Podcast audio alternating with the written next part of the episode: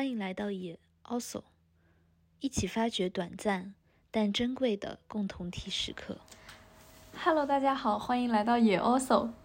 今天是只有两个人的野 also，哎，今天其实我们野 also 刚过了两岁生日，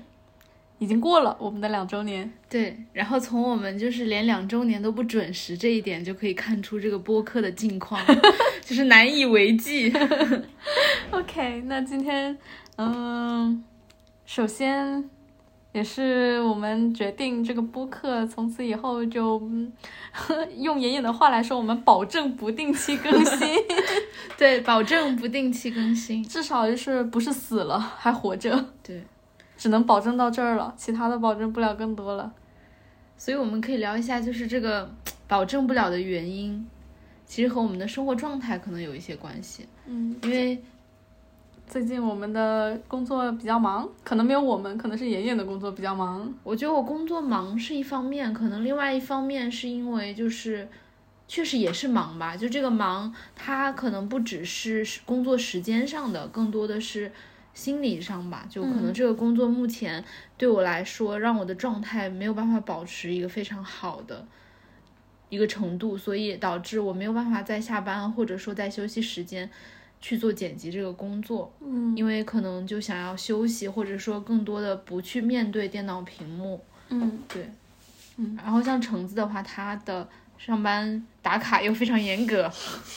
我对我其实还好，就只是上班打卡比较严格这一点，但其实工作的量还行。然后今天两周年之际，主要是想到说，我们这两年里面其实聊了非常多的关于我们的理想世界和理想生活是什么样子的讨论。嗯，我觉得有很多期都是涉及到这一方面的。那还有就是想起来，我们应该是去年的新年的时候，我们也聊了一下，还是前年，其实是二二年的新年，二二年的元旦。年，去年元旦聊了一下我们对于未来一年的期待和愿望这些。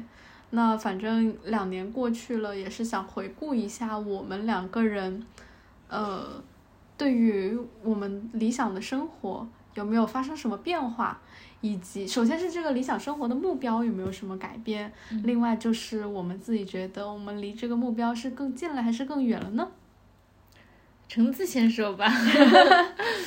就是我们在录之前也回顾了一下新年那一期，也稍微回想了一下之前聊的一些内容吧。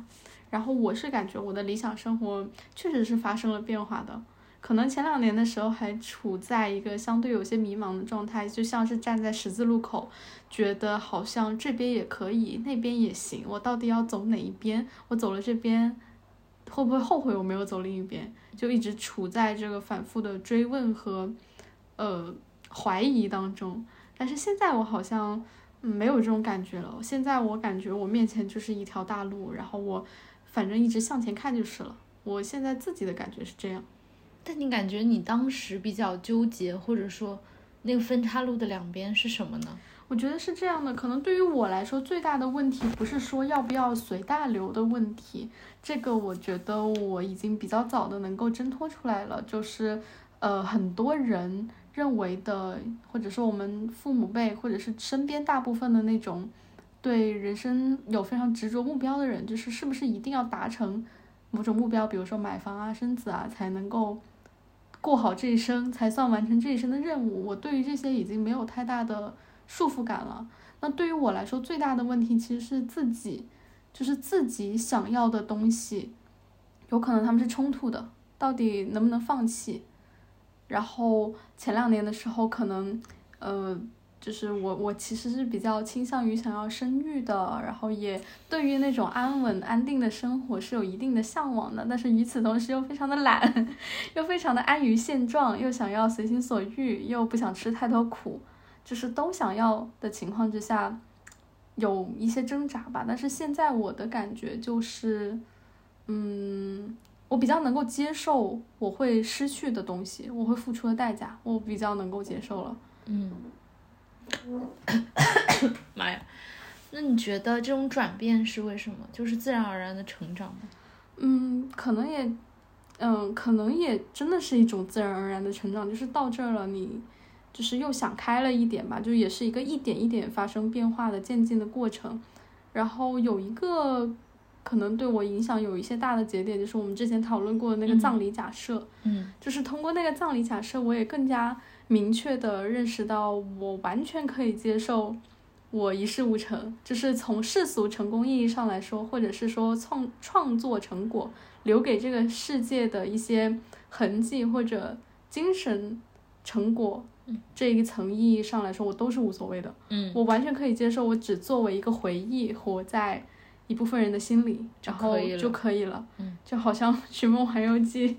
Coco 那样，就是当当不认当那个什么，认识当认识我的人，嗯已经都不记得我的时候，就没有关系了，就随他去吧。在彼岸世界消失也可以，对也没有什么遗憾。对，没有什么遗憾的。然后。呃，另外就是，其实我我们通过我们之前的一些播客，其实也有聊到，我对于社会时钟的焦虑又减轻了一些。嗯就是之前会觉得说，好像我们马上要面临一个分水岭了，三十多岁了，如果在这个节点还不完成买房和生育，好像我们以后就再也做不了这件事情了。但其实也不是的，嗯嗯 就是我们也看到一些研究说，其实四十多岁对于女人来说，从排卵情况和生育能力来说，并没有显著的变化。是的，而且其实婴儿的健康程度在四十和三十五岁之间，没有就是主流言论所夸大的那么恐怖，对其实差异非常小。对，嗯，然后呢，四十多岁我可能就是财富积累上和个人的心灵成熟度上也更好，这个是毋庸置疑的。那他的损耗也没那么大的话，好像就没关系了。包括前不久看那个乐队的夏天综艺，呃，Nova Heart 的那个主唱冯海宁冯汉宁，他也是四十多岁才生他的小孩。是的，而且我觉得怎么说呢，就是至少这些研究会让你觉得你可以迫近的非要在生育上做选择的那个时间节点又往后推后了一些。对，就不存在一个所谓的紧迫的窗口期了。对，比如说好像三十到三十五，你必须把这个事儿决定下来，好像过了三十五岁你就不再拥有这个选择，至少这一点我觉得是可以不用那么担心。对，嗯所以我现在就是感觉又比之前放松了一点，又会花更多的心思去关注身边的一些小的东西，包括今年开始去公园的次数也更多了，嗯，然后去看四季的变化，就是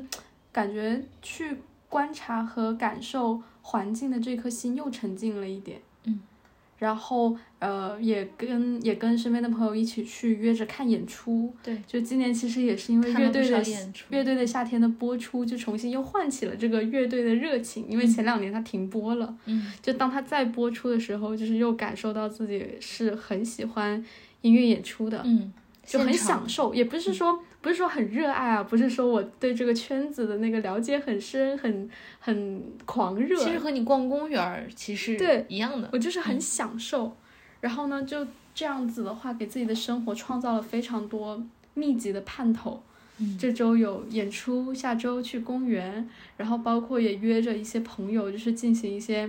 挺匪夷所思的跨越大半个中国的那种，就聚个几天。嗯，的这种活动，就是今年的下半年就感觉特别幸福，嗯每个月都有盼头。然后，然后最近我的妈妈也来到了上海，就其实也是，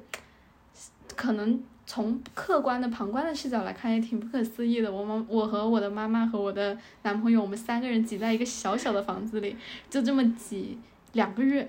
嗯，但是好开心，嗯，就是跟我最喜欢的两个人 每天待在一起，就、嗯就很爽。我觉得可能什么都不用想就已经很开心了。对每天回到家里面就是舒服。对，有饭吃，然后有人可以聊天，然后就想想每每天就在想着周末去哪玩儿，嗯，就在计划这件事情。感觉就是进入到了一个非常美妙的感受对的一个时间段。对，现在就是感觉就是没有什么问题，可能也是因为目前的这个生活阶段吧，就是没有什么重大的责任，也没有什么太大的问题需要我去解决或者去扛。反正生活就是一直往前看啊，秋天来了，我们要看秋天；嗯冬天来了，我们要就是比如说进行一些冬天的活动，找一些嗯暖和的地方，怎么怎么样。然后，然后马上又新年了，又春天了，就是这样一路过下去。嗯感觉进入到了一种没有什么杂念的状态，对，听起来很很好。我对我是很满意我现在的生活状态的，就是其实讲道理来说，我现在是比前两年更贫穷，更贫穷其实是更贫穷的，就是其实说的好像我这么就是快乐和放松，好像我就是财富无忧一样，其实不是的，我、嗯。我真的要为下一期的房租发愁，是。是真的在发愁，不开玩笑，但是也没有关系，因为收入预期还是在那里的，对，就是而且还是会解决的，还没有到说觉得在预期里面也值得恐慌的程度。对对对，嗯，就不像之前可能嗯没有收入的时候，你就那个发愁是真的愁。是的，你现在至少是你知道你将要有收入，就还好，就这么过着就挺开心的。我们都向嗯，比如说南美这些文文明的人学习，就感觉就大家不都在说嘛，东亚的人总是不满足，拿到了一个什么东西之后又觉得啊还有更大的东西我没拿到怎么办？嗯，都不快，好像无论如何都不快乐，都不幸福。那南美的人，就是他们好像，我最近也听朋友说嘛，就是你他们给你干了一个小活，你给了他们五块钱，也他们就开开心的在那里跳舞，就真的原地跳舞，在庆祝他拿到了五块钱，就很开心了就好了。嗯，学习一下 南美的精神吧，拉美民族。其实我感觉怎么说，就是我觉得我和我的状态和你的状态会有一些共性，嗯但是同时也多了一些动荡，就是感觉里面。反而我觉得好像两年前我们刚开始录播客，包括当时录新年特辑的时候，我的状态除了就是期待爱情以外，都 都还 OK，就是这样一种状态。因为那个时候好像还刚处于那种自我重新建立的兴奋期，哦嗯，然后就处在处在那种，哦，我现在就往下走，反而是比较坚定的一种状态。到现在就自我还是很成熟的一个状态，但是有了一些新的新的动荡，我觉得可能跟我工作有有比较大的关系。可能因为我这个工作做了已经快两年，就让我觉得实在是很倦怠，无论是从他的工作内容，还是说整个氛围吧，包括嗯嗯，一些认可，就是我对于这个公司和这个工作的认可度也比较低，导致我整个很疲乏。嗯，嗯，但毕竟工作在你人生当中占的时间还是非常多。是我觉得疲乏倒还好，我现在可能已经到了一种可以接近于厌恶的程度。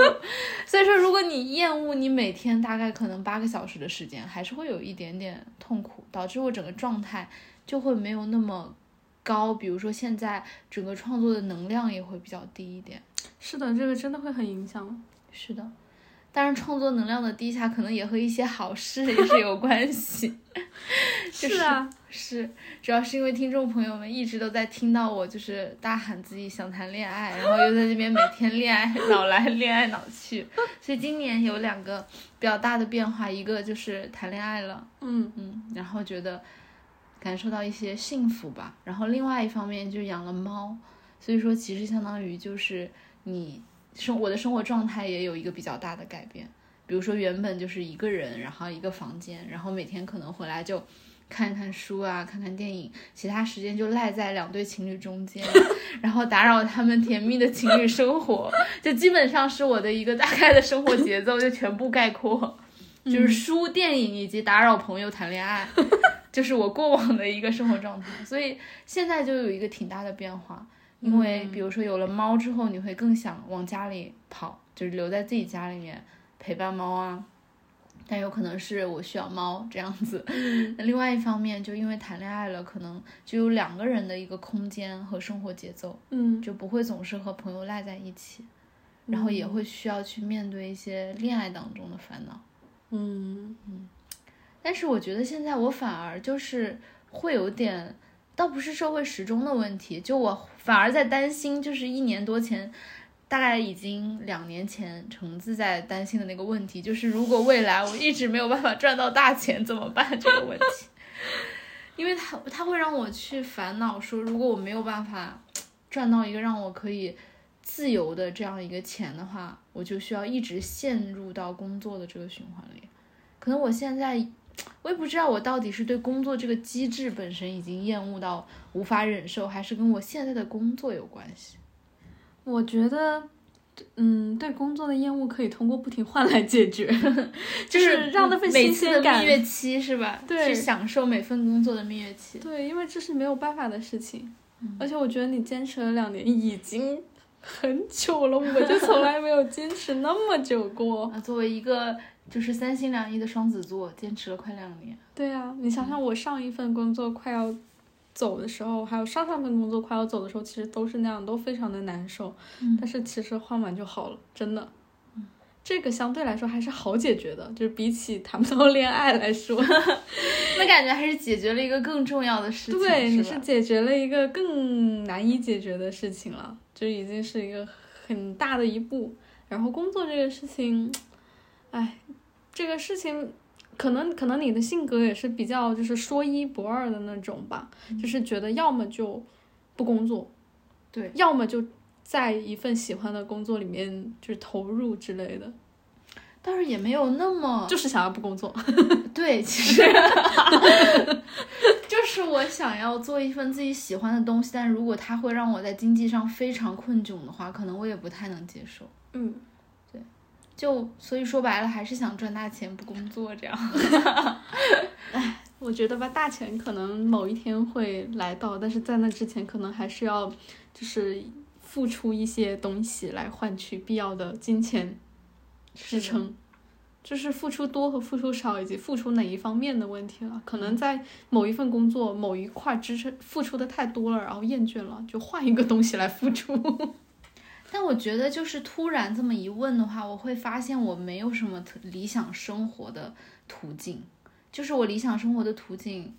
就像你说的，像这种，比如说去关注四季，或者关注身边的每一件小事，嗯其实就没有停止过，一直以来都是这样生活的。其实原则上来讲，那个生活态度还是属于，就是过一天算一天，就是我申公豹的这个生活态度。就是我今天过了，那我今天看到的每一个事情，比如说我在路上遇到的每一只小猫，或者我看到的每一个很特别的小花，嗯或者就只是你抬头看到了梧桐叶，或者那种秋天给你带来的这种感觉，嗯就像你今天我们刚碰面的时候，你说啊，秋天天气凉了，好爽啊，嗯秋天给人带来的这种松弛和惬意，嗯其实这种东西都是一直在感受的，基本上每一天每一刻，如果你不去，哪怕在非常痛苦的工作里，你看到一个好的细节，你还是得立刻去感受。嗯这种东西都是一直在去抓住的，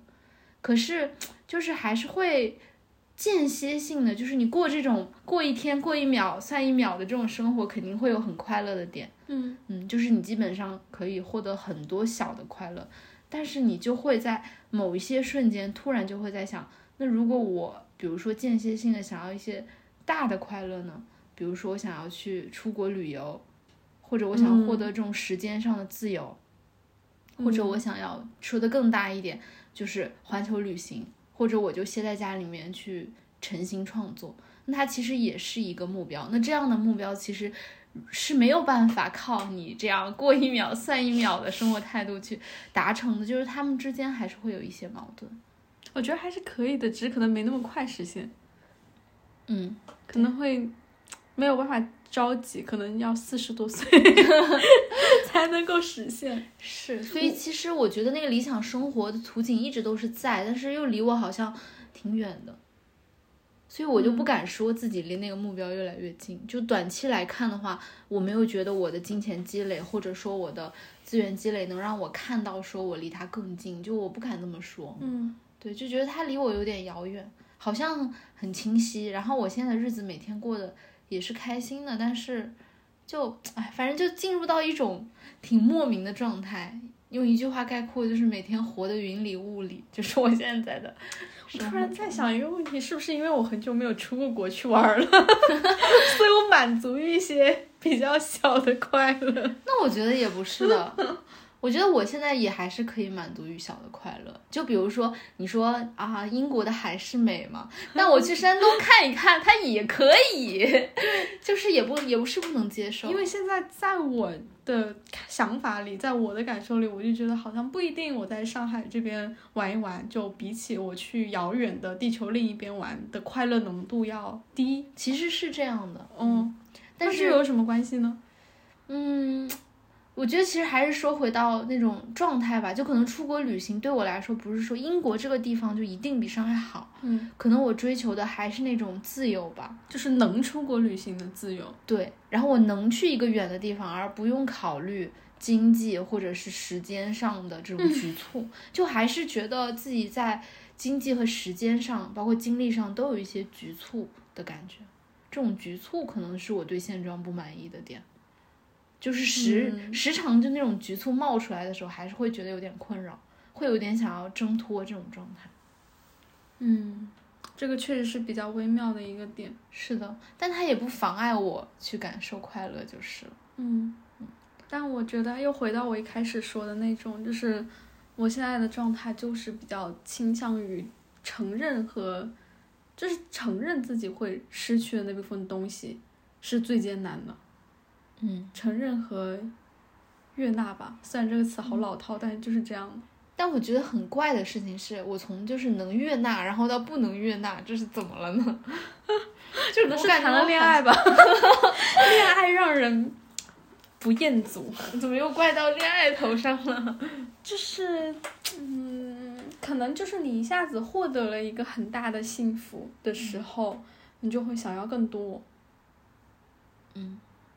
就是他也就是幸福也是需要适应的，就是你刚一开始，你可能是在一一阵狂喜之后有一些空虚，说就这样了吗？嗯，我就只有只获得这些就够了吗？就像我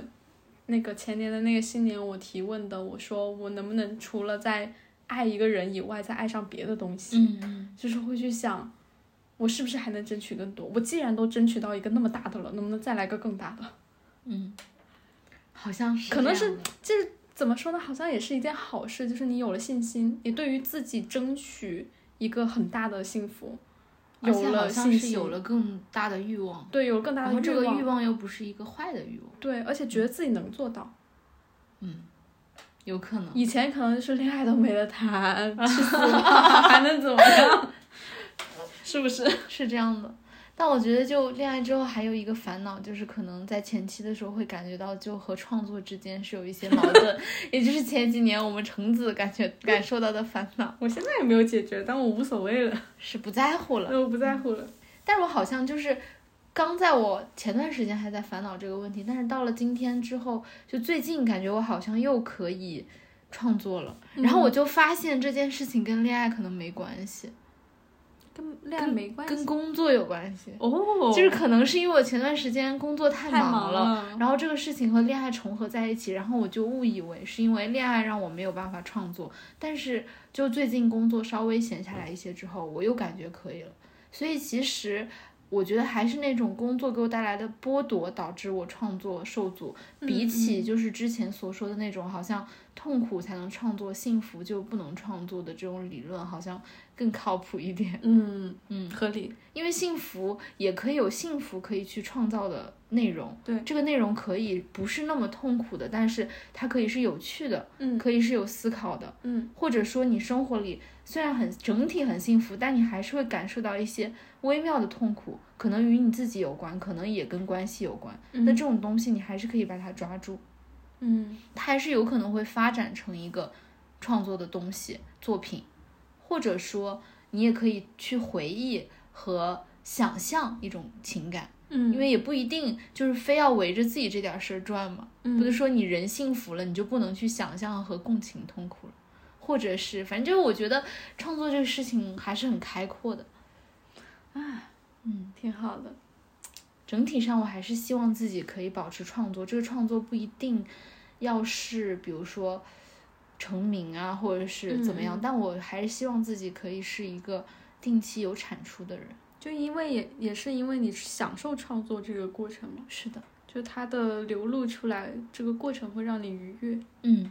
至于那个创作出来的东西，就我们之前也聊过很多回，其实它就会离开你，嗯，不属于你。只有那个过程和感受是真正属于你的。当然，可能过一段时间，随着记忆的衰退，也不再属于你。但至少我在某一个当下是拥有的。也本质上跟你看一场演出、看一个电影是一样的，就看的时候嗯非常的享受和沉浸就好了。嗯，但是过去之后，可能总有一天会消散，它可能会延续一段时间，甚至，嗯，但还是会消散。但是没关系，你可以重新再去体验，不就是这样的一个事情吗？对，人生就是不停的重复这一些让你享受的活动，从而就是一直这么过下去，就是幸福。是的，其实像这个的话，就虽然只在我一个闲聊里面聊这个很怪，但是确实会想到，就是德勒兹他讲的差异与重复，嗯其实就是这样的一种概念，就是我其实没有真正的重复，对，嗯，没有真正的重复，因为就是这个样子，就是没有一模真的一模一样的两个瞬间，没有。对，嗯所以我们才会不停想要去体验新的，或者是去看同一支乐队的演出，或者同一部电影看两遍。是的，我觉得就是那种所有的排列组合，这个世界上是不可能被穷尽的。对，我觉得从这个角度上讲，我突然又豁达了，就是因为我觉得还是过一天算一天比较好。就是因为你如果去为了一个，我指的是那种真的很长期的目标，去牺牲掉你当下的这些所有的感受的话，是的我，还是觉得不值得。就是可能会有那种纠结，或者说偶尔抱怨一下，但是你要真的去说的话，还是没有办法觉得那样是更值得的。比如嗯说去牺牲我现在每一刻的感受，去牺牲掉我现在和朋友相聚的机会，去没办法做不到，还有现在的懒散，对，做不到。其实变化本身就是能够带来非常非常多的意义和欣喜，就好像今天就刮冷风，我们穿上了毛衣，这个东西就是每年都有无数次，是但是当这个变化到来的时候，你还是是特别开心。对，就像所以你换了一份工作，你也就会觉得工作也还可以了，你要相信这一点。好的等到厌倦的时候就再换，就是工作就是这么回事。反正我看，根据算命来说，我们注定就是会在前半生比较困窘。反正我的算命的是这样说，他就是说我大概在四五十岁之前都会，也不是说真的就缺钱花到不能活的那种程度，但是会变动很大，然后会有点这种动荡的感觉，然后不会有这种安定稳定以及非常让你觉得安全的这样一种财富积累是很难的。但是倒也不至于饿死，就是我觉得听起来挺好的，听起来就是你会在好好几个城市和地方就是辗转，然后不停的换，也挺好的，听起来就挺嗯好的。说到这个，就是很搞笑，就是在上海也待了两年了，我们你都不止两年，呃，两年半了，对。然后我其实在想，可能之后有没有可能换一个城市呢？嗯，我目前还是不想换的，我还是觉得这个地方的惊喜会比较多一点，可能也没有探索完感觉。对，就是还是那句话，就是有变化。嗯，因为上海它也刚好处在一个就是有四季的一个地理位置，嗯而且也确实有很多有意思的活动，然后演出也特别的多，就是一直的去看，然后一直去找，嗯就是能够带来比较多的变化吧。因为像我的家乡广东，就是嗯嗯，没有那么多变化可言有。对，从三月到十一月都是夏天。我觉得这个对于北方人来说也很重要，就是嗯我觉得我很难去广东那一带生活，我可以去，比如说待一个季度是有可能，或者待半年最多。对，嗯，但是你说让我今年累月的待在一个没有四季的地方，对于北方人来说，就等于说你生活都没有一个参考的坐标了，对，其实会有点恐慌。嗯，也不只是四季，上海确实也还是一个比较有意思的地方。嗯，比起，算了，就不拉踩了，就是 就是有比较多莫名其妙的事情，我只能这么说。是，所以我觉得我们现在的生活就是听起来又是总体还可以。对我我反正很满意了，然后我觉得，嗯，嗯，反正就是希望目前就是按照这个生活状态持续持续下去，我就会很满意。嗯，说到这个，其实最后也是想对听众朋友们说，就我们这个播客呢就不重要，如果大家喜欢的话，我们其实也是很开心，嗯，然后觉得很感谢。但是就像我们现在决定保证不定期更新 这个决定，也是怎么说，就符合我们自己的一个生活状态吧。就毕竟我们俩做这个播客，包括之前和呃毛豆。还有我们其他的朋友，我们最开始做这个播客的初衷，其实也不是把它当做一个互联网产品去做的，其实比较像我们自己表达和呃交流的一个角落。对，因为我们本身也很喜欢聊天，对，这些所有话题也是我们平常会触及到的。我们只是希望通过播客这个契机，让我们能够比较集中注意力，聊得更深入，而且彼此可以有一个机会去挖掘更深的朋友、更深刻的一些观点，嗯嗯，因为录的这个过程，我们就觉得挺很享受。享受的。对嗯所以说，也是目前我们决定就是没有那么规律的去做，也是不想把它变成一个。当然这样说很冠冕堂皇了，因为本来就是也是因为懒可能，但是确实就我我是在想，如果这个东西对我们来说变成一种负担，或者说如果我们没有那么多想要表达和倾诉的，但是我们每个月都要去绞尽脑汁去想一个选题，然后去把它变成像一个工作一样去做的话，也会觉得蛮遗憾的。嗯。所以就是现在这个情况，那也许之后我们如果某段时间状态很好，表达欲很旺盛，或许我们也会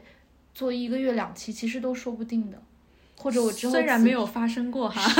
最开始我们是一月双更的呀，对，但是就没有因为表达欲喷涌而去一个月录两期这种情况没有过。我就在画大万饼一。万一哈，万一对，但我觉得就可能会录一期很长的，或者是录一期就是很深入的，也说不定。嗯所以我觉得，就我们自己是选择了纵容吧，就说好听点是尊重，说难听点就是纵容自己的这种生活状态和选择。嗯，但我们也期待，就是反正听众朋友们如果喜欢我们，就可以继续关注；但如果就反正就希望大家过好自己的生活，嗯。也可以尊重和纵容自己的生活状态和喜好，就、是对大家的一个祝福。是的，嗯，我们也会过好自己的生活的。是的，那我们的两周年感言就到这里啦，谢谢大家的收听，拜拜。我们有缘再见，拜拜。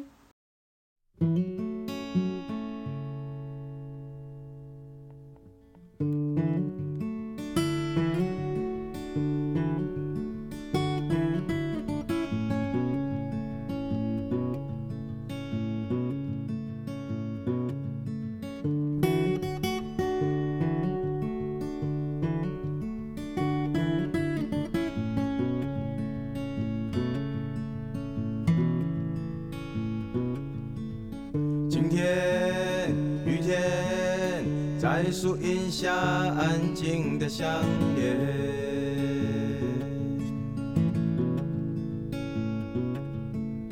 黑色，白色，在地平线交换着出现。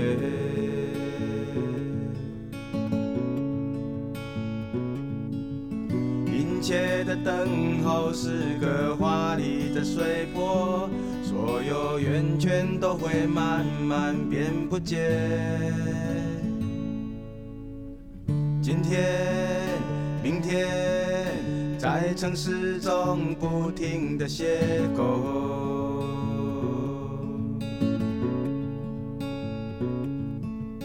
从前，永远在照片里找到了出口。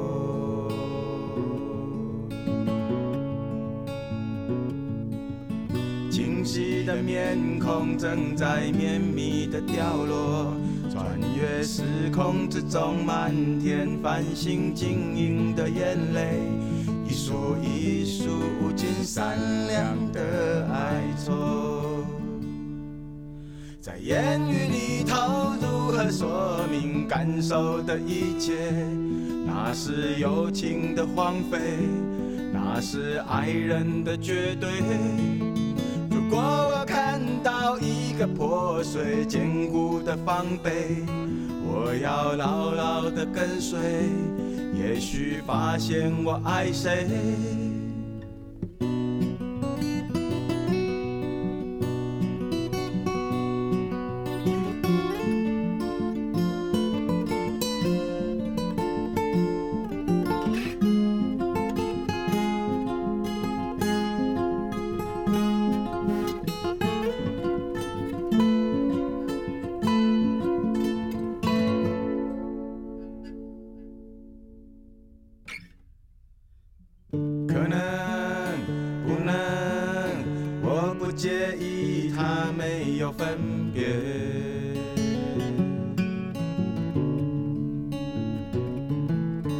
再见，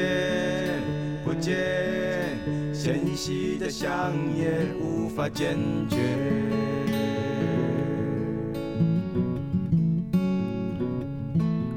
清晰的面孔正在绵密的掉落，穿越时空之中，满天繁星晶莹的眼泪，一束一束无尽善良的哀愁。